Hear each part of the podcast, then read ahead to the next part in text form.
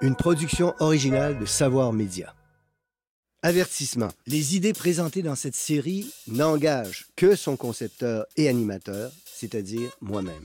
Si je vous demande à qui revient la responsabilité d'éduquer les prochaines générations, la plupart d'entre vous répondrez à l'État.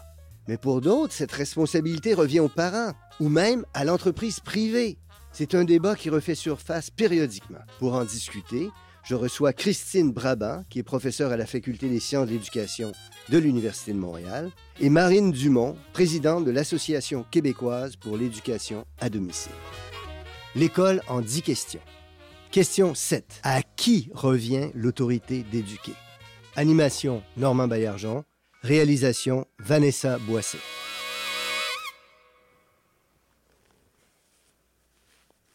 Bienvenue au septième épisode de cette série consacrée à la philosophie de l'éducation. Nous nous demandons cette fois à qui revient l'autorité d'éduquer. C'est une question fondamentale qui a occupé plusieurs penseurs tout au long de l'histoire. Aujourd'hui, dans tous les pays, c'est d'abord à l'État que revient cette responsabilité, cette autorité. L'État assume les coûts de l'éducation pour tous et toutes durant toute la période de scolarité obligatoire, parfois même plus. C'est aussi l'État qui définit les programmes, qui sanctionne les études, qui décerne les diplômes. L'idée d'un tel système éducatif public nous semble si naturelle qu'on peut difficilement imaginer autre chose. Mais il faut savoir qu'il découle pour l'essentiel des idéaux du siècle des Lumières et donc du 18e siècle. Le philosophe Nicolas de Condorcet a joué pour beaucoup un rôle central dans tout cela en jetant les bases du concept d'instruction publique, qui imagine une école qui instruit plutôt qu'elle éduque. En d'autres termes, cette école se limite à transmettre des savoirs et renonce en gros à transmettre des valeurs ou tout ce qui ne constitue pas des vérités de fait ou de raison. En se tenant à cette idée d'instruction, l'État, pense Condorcet, peut assumer ce devoir de la société de donner à tous et toutes l'instruction. J'ai eu la chance d'avoir entre les mains des manuscrits de Condorcet, un auteur sur lequel j'ai beaucoup travaillé, et c'est quelqu'un pour qui j'ai une grande admiration et dont je me sens très très proche. Qui est Nicolas de Condorcet?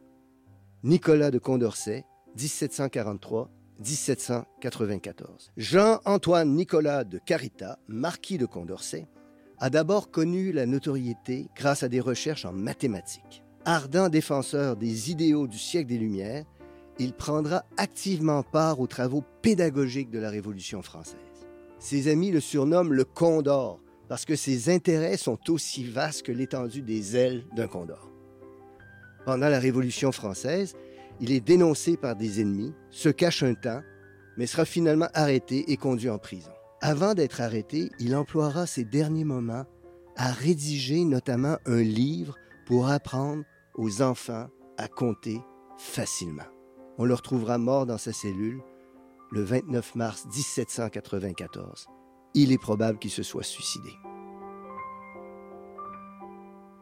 Il faudra compter environ 200 ans avant que le concept d'instruction publique de Condorcet soit grossièrement implanté au Québec. C'est en effet en 1964, avec la création du ministère de l'Éducation, que l'État prend chez nous en charge l'éducation et déploie un réseau d'écoles publiques. Auparavant, les enfants dans les campagnes étaient peu scolarisés, puis c'est l'Église, via les congrégations religieuses comme les Jésuites ou les Ursulines, qui prend le contrôle de l'éducation.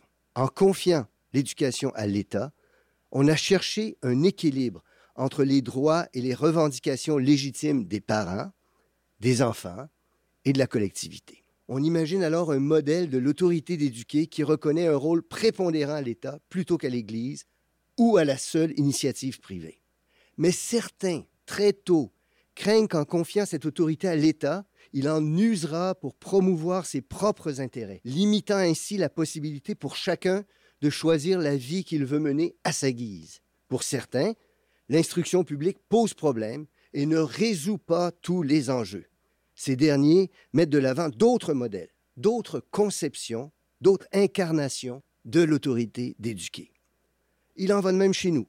On y trouve en effet encore des écoles privées, des écoles religieuses, et même, ce qui serait un paradoxe aux yeux de bien des libéraux classiques, des écoles privées subventionnées. Mais ce n'est pas tout. On a en effet aussi assisté, un peu partout, depuis un demi-siècle, au retour d'une éducation pratiquée à domicile par les parents eux-mêmes ou par des tuteurs pour les plus fortunés.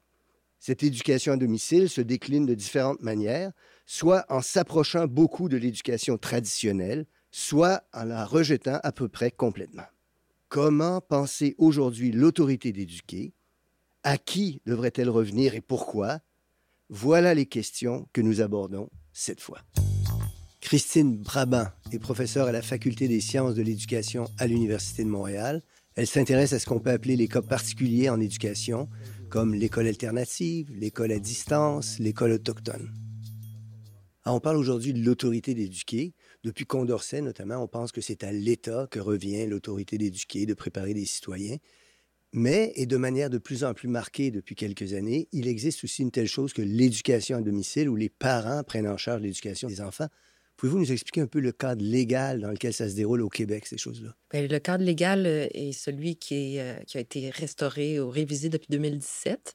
Euh, il y a une loi et un règlement qui y est attaché. Alors, la loi est assez générale, pose des principes fondamentaux. Par exemple, l'obligation pour les parents de donner une éducation appropriée. Et appropriée était définie comme le développement des compétences fondamentales, donc la littératie, la numératie, la résolution de problèmes. Et on a ajouté, parce qu'on est au Québec, l'apprentissage de la langue française. En fait, de deux langues, dont le français. Et ensuite, bien, on y va avec des principes plus généraux, comme le fait que l'enfant doit avoir euh, des activités variées, euh, doit toucher tous les domaines du savoir. Puis ensuite, on, arrive dans le règlement qui donne des modalités en termes de projet d'apprentissage, évaluation de la progression de l'enfant, relation avec l'État. Est-ce que vous pensez que c'est bien appliqué, cette réglementation-là? Il y a des défis d'organisation, tout simple. Par exemple, cette loi a mené à la création de la direction de l'enseignement à la maison au ministère, qui n'existait pas. C'était les, commissions scolaires dans le temps qui faisaient le suivi. La difficulté qu'on voyait, c'est qu'il y avait 72 commissions scolaires, donc 72 façons de faire différentes qui allaient d'un extrême à l'autre, d'abus euh, qui ont été dénoncés par le protecteur du citoyen à la négligence, euh, le fait de ne pas suivre du tout les parents. Donc maintenant, on a une direction de l'enseignement à la maison qui embauche ce qu'ils appellent les personnes ressources qui font le suivi de toutes les familles. Donc, on pourrait s'attendre à une certaine euh, uniformisation, à plus d'équité, plus de justice dans la façon de faire. Mais il reste que chaque personne peut aussi faire un peu différemment. Il y a beaucoup, beaucoup d'enfants à suivre, beaucoup de familles, euh, euh, beaucoup de besoins. Euh, moi, en tout cas, les contacts que j'ai eus avec les gens, autant du côté des familles que du côté des personnes ressources ou de la direction de l'enseignement à la maison, soulèvent certains problèmes, certains désaccords. Pouvez-vous nous en parler? Mais ben, il y a des, par exemple des personnes ressources qui déplorent de ne pas pouvoir recommander euh, des, euh, des ressources didactiques, du ah. matériel scolaire qui serait aidant pour les enfants parce qu'ils ne peuvent pas euh, favoriser un éditeur, par exemple, de matériel didactique plutôt qu'un autre. Donc, c'est quelque chose de très, très concret qui n'est pas du tout philosophique, mais qui est sur le terrain et qui fait que ces personnes-là ben, veulent aider les enfants, mais sont frustrées de ne pas pouvoir le faire. Du côté des familles, ben, le nouveau règlement appliquait pour la première fois cette année les examens de fin d'année du ministère. Et puis, euh, ça a été très, très long avant que les familles puissent avoir de l'information sur euh, où elle allait voir les examens, comment, quelle, quelle matière, euh, tout ça. Alors, il y a un manque de, une difficulté de communication et d'organisation. Puis, je terminerai en disant que la loi, là, en 2017, avait instauré la, la table de concertation nationale en matière d'enseignement à la maison qui était un formidable outil de concertation et de, communication, justement, des, difficultés de part et d'autre. Et cette table-là a été suspendue depuis l'arrivée de Jean-François Roberge. Donc, il y aurait peut-être là une solution, là, juste pour euh, des questions très pratiques comme ça.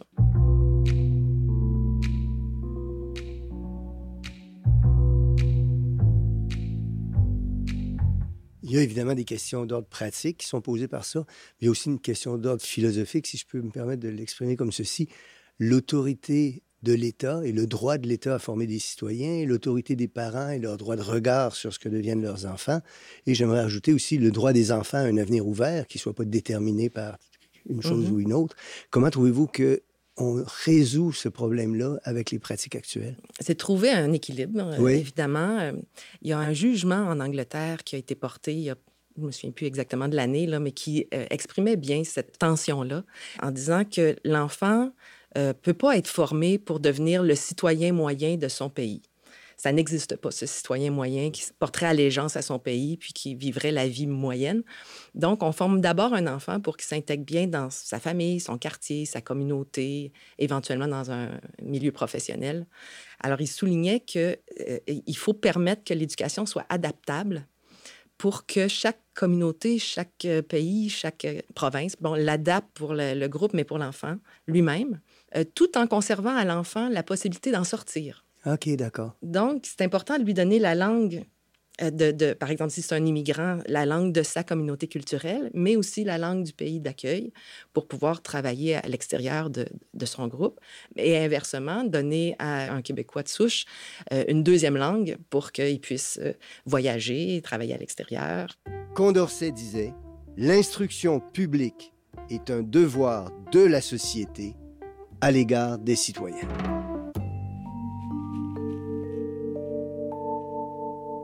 Prenons un autre cas complexe et problématique. Nous avons au Québec un réseau d'écoles privées qui sont fortement subventionnées. Elles sont tenues de suivre le programme de formation de l'école québécoise, mais on peut se demander dans quelle mesure il est raisonnable pour le public de subventionner des écoles privées? Qu'est-ce que vous en pensez? Euh, écoutez, il y a plusieurs modèles. Hein. Quand on regarde dans le monde, là, il y a des, euh, des, pays où toutes les écoles sont subventionnées à 100 qu'elles soient publiques ou privées. OK. Parce que privé, ça dépend comment on le définit. Est-ce qu'on parle d'une gestion privée, d'une euh, orientation pédagogique menée par une personne privée, un, mmh. ancien enseignant, un organisme à but non lucratif, qui n'est pas tout à fait aussi privé comme on l'entend, ou on parle de, privé au niveau économique. Il y a plusieurs façons de voir les choses, mais c'est parce qu'il y a des aspects économiques, il y a des aspects pédagogique qu'il ne faut pas oublier dans, une école privée, c'est qu'il y a un projet mmh particulier et il y a des aspects euh, de facilité de gestion. On sait que la bureaucratie euh, étatique, parfois, pourrait limiter certains projets éducatifs ou certaines résolutions de problèmes pour le bien de l'enfant. Parmi les cas particuliers aussi qui, aux yeux de plusieurs personnes, posent problème, il y a ces écoles privées religieuses qui, elles aussi, sont subventionnées, l'école musulmane ou assidique. Qu'est-ce que vous en pensez? Euh, je pense qu'il faut être prudent. J'ajouterais les écoles autochtones là-dedans, parce que quand on parle de religion, les écoles assidiques euh, avec lesquelles j'ai des projets de recherche, c'est pas que la religion qui les différencie, c'est aussi la langue, c'est aussi la culture, c'est aussi l'organisation sociale. Les recherches ont montré que quand il y a un, groupe culturel, de chercher à ce que l'enfant développe une identité euh, qui est celle de la majorité, euh, nuit généralement à sa réussite scolaire. Ce qui est le plus utile, c'est pas non plus l'enfermement ou l'endoctrinement, évidemment, mais euh, de lui permettre une identité biculturelle, donc où il se reconnaît une appartenance à une communauté, qu'elle soit religieuse, qu'elle soit culturelle, qu'elle soit d'immigration, et aussi euh, celle de l'ensemble dans lequel il vit. C'est ça qui lui donne le plus d'outils pour réussir dans la vie. Donc, ces écoles-là, pour revenir à votre question, de permettre qu'elles aient une couleur qui est au choix des parents, qui représente leur, leur orientation euh, de, philosophique, de pensée. Ça permet que l'enfant soit dans un système euh, familial et scolaire euh, cohérent, de sorte qu'à l'âge adulte, il pourra faire un choix dans la proportion qu'il donne à chacune, dans l'orientation qu'il donne dans sa vie. Ensuite, le fait que ça soit financé ou pas, ben là, c'est des questions en partie économiques, puis en partie philosophiques aussi. Donc, il faut, voir si notre État vise une uniformisation de toutes ces différences identitaires, une forme d'assimilation ou une conformité à un idéal citoyen unique, ou si on, choisit un interculturalisme, une multiplicité, un respect des différences et des ressemblances dont l'enfant a besoin pour grandir. Cet épisode a été placé sous le signe de Condorcet, un des créateurs de l'idée d'instruction publique, un des précurseurs de l'idée de laïcité dont on parle beaucoup au Québec depuis quelques années. Je pense qu'il dirait que cette idée est mise à mal par certaines pratiques qu'on constate aujourd'hui. Qu'est-ce que vous en pensez? Bien, certainement qu'à son époque, c'était quelque chose de révolutionnaire euh, de penser cette laïcité uniforme, euh, transversale euh, dans, la société et dans l'éducation. Aujourd'hui, on prend de plus en plus conscience de toutes sortes de violences systémiques, de violences culturelles, de violences de genre dans notre société et donc aussi dans notre école. Et on a vu aussi au milieu du 20e siècle, avec la Seconde Guerre mondiale, on, a vu les abus que peuvent amener une école qui serait étatique, qui serait tout en étant laïque. Là, je pense mmh. aux jeunesses hitlériennes, par exemple. Et c'est pour ça qu'on a créé une espèce de contre-pouvoir qui est le droit des parents de choisir une éducation différente de celle de l'État, que ce soit privé ou que ce soit en famille ou les écoles alternatives. Et je ne sais pas qu'est-ce que Condorcet en penserait maintenant avec sa vision sur, l'importance des votes, l'importance des majorités, des minorités. Mais je pense qu'aujourd'hui, on ne peut pas faire autrement que comprendre qu'il y a des sous-groupes, euh, qu'ils soient culturels, qu'ils soient de couleur, qu'ils soient de, de, de genre, les sciences de l'éducation nous montrent aussi qu'il y a un besoin de différenciation pédagogique, il y a des besoins de, de respecter des identités différentes. Je pense que ça prend un modèle complexe, euh, multiple. Euh, puis après ça, ben, l'aspect économique de ça, ben, c'est un, un, défi économique, c'est plus tellement philosophique. Je pense que les, les philosophes et les spécialistes de l'éducation pourraient se donner la main pour trouver ce qui est le mieux pour l'enfant et pour sa communauté éventuellement pour le pays, évidemment. Euh, merci de terminer sur le droit de l'enfant à un avenir ouvert, on peut l'espérer. Merci beaucoup pour cet entretien. Ça me fait plaisir. Je m'appelle Flavie et j'ai 12 ans. Et maintenant, je tente d'expliquer un concept philosophique à une enfant de 12 ans. C'est tout un défi pédagogique. Flavie, aujourd'hui, on a parlé d'un philosophe qui s'appelle Condorcet. Il a vécu il y a déjà très, très longtemps. Et Condorcet pensait qu'il fallait faire une distinction entre instruire et éduquer. Et pour lui, l'école, c'était un lieu d'instruction et il voulait dire par là un lieu où on transmet aux enfants des savoirs. À côté de ça, éduquer, c'est beaucoup plus vaste que ça. C'est apprendre, par exemple, le sens de la vie, croire ou non en Dieu, euh, apprendre les types de relations que les êtres humains devraient avoir les uns avec les autres. Tout ça, pour lui, c'était beaucoup plus vaste que l'instruction, et il souhaitait que l'école se contente de transmettre des savoirs. Si tu veux, il pensait que l'école a pour fonction d'instruire et devrait pas se mêler d'éduquer, c'est la maison ou la société ou la famille qui éduque. Peux-tu me redire ça dans tes mots? Euh, donc, si j'ai bien compris, éduquer, c'est plus rendre l'enfant qui va devenir un adolescent, qui va devenir un adulte, qui va, bref, qui va grandir, c'est d'y apprendre à être un citoyen. C'est de lui apprendre à être avec les autres, à communiquer. C'est de lui apprendre plus la vie et que l'école, c'est plus le côté académique, mettons. Donc, ce serait plus apprendre à l'élève. Je vais utiliser mon fameux exemple de 2 plus 2. Ce serait apprendre que 2 plus 2, ça fait 4. Puis à la maison, ça serait plus apprendre que non, on frappe pas les gens même quand on est en colère. ça semble bébé comme exemple, mais c'est c'est la première chose que tu apprends quand tu es petit. L'école que tu fréquentes, est-ce que tu as le sentiment qu'elle instruit, qu'elle te transmet des savoirs? Est-ce que tu as le sentiment qu'elle fait plus que ça, qu'elle contribue à t'éduquer? Euh, ben moi, mon école, euh, c'est sûr que ça contribue à m'éduquer parce qu'on a un principe de fleur de valeur. Tu trouveras ça dans toutes les classes, les corridors. C'est euh, six pétales, en fait, qui sont euh, les valeurs de notre école. Donc, c'est ce qu'on se doit de respecter à notre école. Moi, personnellement, je fais un grand effort pour respecter ces valeurs-là parce que ça me définit très bien. Les valeurs sont démocratie participative, liberté, je ne vais pas toutes les nommer, mais c'est pour nous aider à mieux vivre avec les autres, c'est pour nous aider à, être avec les autres. Puis euh, je pense que c'est bien comme ça. Puis que Condorcet euh, avait tort sur le point que l'école, c'était juste 2 plus 2 égale 4. Flavie, merci beaucoup d'avoir échangé avec moi.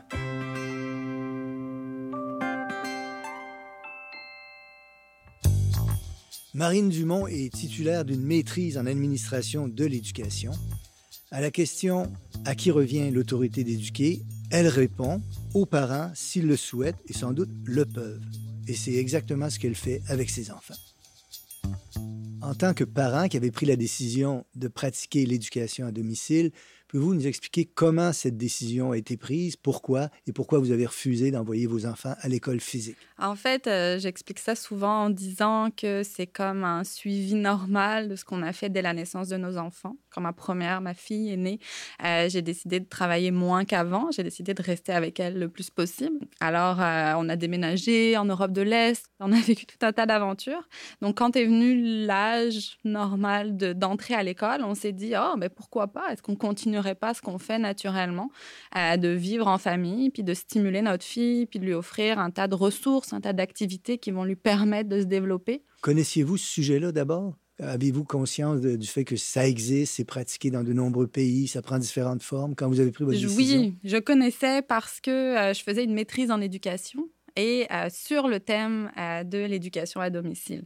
Je m'étais intéressée au côté alternatif de l'éducation à domicile, comment ça pouvait euh, fonctionner en pratique, est-ce que c'était un succès pour la plupart des familles, comment les parents organisaient leur vie autour de ce choix-là? Donc je connaissais déjà cette idée et il s'est trouvé que dans ma vie personnelle, c'est quelque chose qui a pu fonctionner. J'ai pu travailler moins et j'ai pu me concentrer sur ma fille puis mes, autres enfants. On parle d'éducation à domicile, mais ça couvre un territoire très large. Pouvez-vous nous donner quelques-unes des orientations qu'on trouve dans ce vaste territoire-là? Oui, c'est très hétérogène, hein, le milieu de l'éducation à domicile. Euh, on a des parents qui vont vouloir euh, peut-être un peu plus rapporter des éléments de l'école chez eux, donc quelque chose de plus formel. Peut-être avec... plus académique. Exact, avec un horaire, une routine, utiliser du matériel qui peut être utilisé dans les écoles aussi. On a des familles qui offrent des situations d'apprentissage plus informelles à leurs enfants, donc qui vont vraiment partir de l'intérêt de l'enfant. Donc concrètement, c'est par évidemment beaucoup, beaucoup de jeux de société, donc des jeux de société extrêmement variés. Hein. on ne s'arrête pas juste à l'âge. Hein. Euh, des projets euh, éducatifs type bricolage, euh, cahiers interactifs, des expériences scientifiques où on fait remplir des petits rapports. On a également des manuels plus formels, plus scolaires qu'on sort quelquefois sur la table de la cuisine. Ils n'ont pas forcément beaucoup de succès en général. Et la dernière chose qui est très importante, c'est la littérature. Donc, nous, on est vraiment une famille, on a beaucoup de livres, on passe beaucoup de temps à la bibliothèque. Euh, donc, club de lecture, euh, lecture en famille, euh, lecture une page chacun pour justement développer l'intérêt de la lecture. Donc, on est vraiment sur, sur un continuum qui va du très formel au très informel. Puis, chaque famille va piger finalement ce qui résonne avec sa pratique familiale. Quand les gens entendent parler pour la première fois d'éducation à domicile ou de non-scolarisation, parce qu'on utilise aussi cette expression-là, une des inquiétudes qui est souvent formulée, alors je vous la transmets, c'est comment s'assure-t-on que les enfants sont socialisés, qualifiés, toutes choses que l'école contribue à remplir. Comment vous faites pour vous assurer que tout ça est fait à l'école? Alors, c'est un petit peu les trois missions hein, de l'école québécoise, instruire, euh, socialiser, qualifier. Alors, c'est sûr que l'instruction va prendre une, place qui est intégrée dans nos activités, dans les apprentissages de tous les jours. Pour la socialisation, c'est effectivement une des questions qu'on entend beaucoup, beaucoup. Parce que à l'école, c'est le milieu qui permet de socialiser dans le sens que l'enfant est avec un groupe d'enfants du même âge plusieurs heures par jour, plusieurs semaines par an. Donc, ça crée cette opportunité-là. En école maison, en éducation à domicile, alors, euh, on va avoir une socialisation qui va être différente. Euh, souvent, en fait, ce qu'on dit, c'est qu'elle est plus qualitative que quantitative. On va proposer à nos enfants de faire partie des groupes de soutien, euh, des centres communautaires, des activités parascolaires. Il y a un gros réseau québécois, donc il y a énormément de possibilités, énormément de, de ressources. je vous dirais qu'une grande partie des familles font partie d'un groupe de soutien. Donc, un groupe de soutien va se réunir une, deux journées par semaine euh, et euh, ça va permettre du coup ces opportunités de, de, socialisation. La c'est que nos enfants ne sont pas habitués à socialiser avec des enfants juste du même âge. Je comprends tout à fait. Hein. Donc, ils sont aussi à l'aise avec des adultes qu'avec les petits frères, petites sœurs. On peut presque arguer que c'est une socialisation plus large parce qu'on rencontre des gens de toutes sortes de groupes d'âge. Exactement.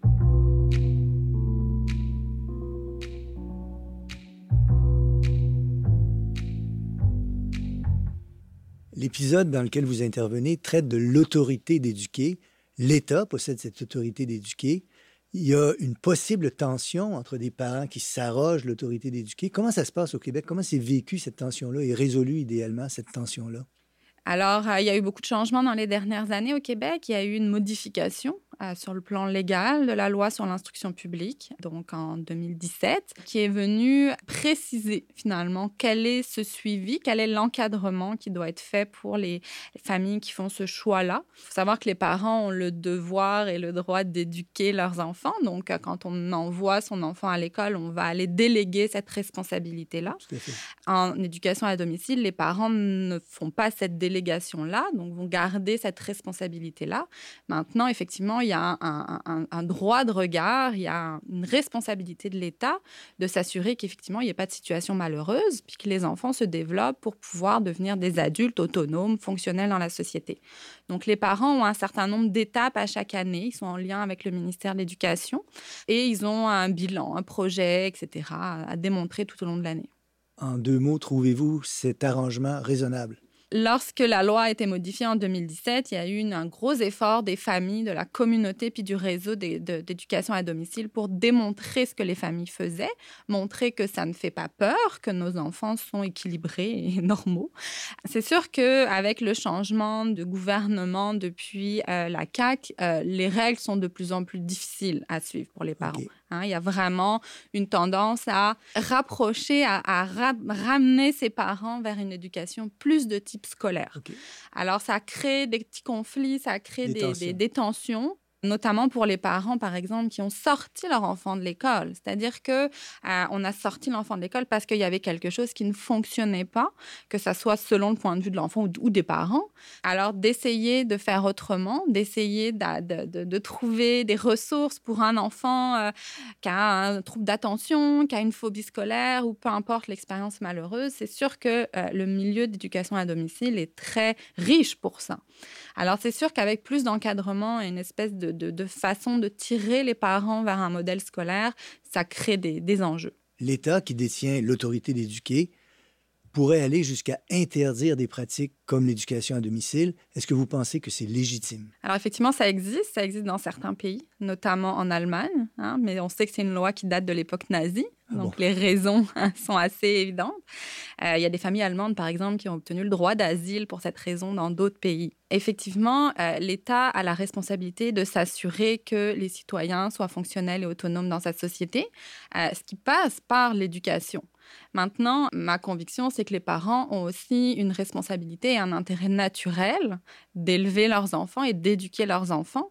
Quand on parle d'éducation, on se restreint souvent à l'instruction, en fait, donc les matières comme mathématiques, etc., etc. Maintenant, est-ce que l'État pourrait venir voir des parents et leur dire, ah, c'est pas comme ça qu'il faut apprendre à marcher à tes enfants? Donc, il y a vraiment une, une décision qui fait que l'instruction porte sur certaines matières. Alors, en éducation à domicile, on voit quelque chose beaucoup plus global, beaucoup plus holistique et euh, notamment l'instruction peut-être de l'histoire. Il faut connaître l'histoire dans le pays dans lequel on vit. Mais par exemple, moi qui suis française, je veux intégrer euh, de l'histoire européenne aussi. Donc, c'est des choses que je vais aller rajouter. Et pour finir, je pense que l'État a aussi le devoir, oui, d'encadrer, de faire un suivi de l'éducation à domicile dans un objectif de protection sociale. Maintenant, la protection sociale vise la négligence, vise à contrer la négligence. Puis la négligence, oui, il y a de la négligence éducative, mais il y a toutes sortes d'autres négligences qui ne tombent pas dans le domaine de l'éducation à domicile. Je vous remercie beaucoup de cet entretien. Merci.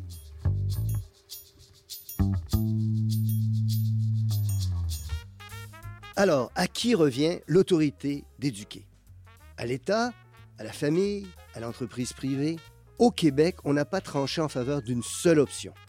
On a adopté un système d'éducation publique. On tolère des écoles privées, mais hélas pour certains, elles sont aussi subventionnées. Et on permet l'école à domicile tout en gardant un droit de regard sur ce qui y est enseigné. Il y a sans doute une certaine sagesse dans cette position. Nos invités aujourd'hui étaient Christine Brabant, professeure à la Faculté des sciences de l'éducation de l'Université de Montréal, Marine Dumont, une mère qui pratique l'éducation à domicile, et Flavie Lebel, philosophe en herbe. Animation, Normand Baillargeon. Réalisation, Vanessa Boisset. Recherche, Jean-Baptiste Hervé. Prise de son, Marc-Antoine Pereda, Studio Bulldog. Production déléguée, Anne-Marie Simard. Direction générale et production exécutive, Nadine Dufour. Cette émission est disponible à la télé, en ligne et en balado-diffusion et est produite avec la participation financière du Conseil supérieur de l'éducation et en partenariat avec le gouvernement du Québec.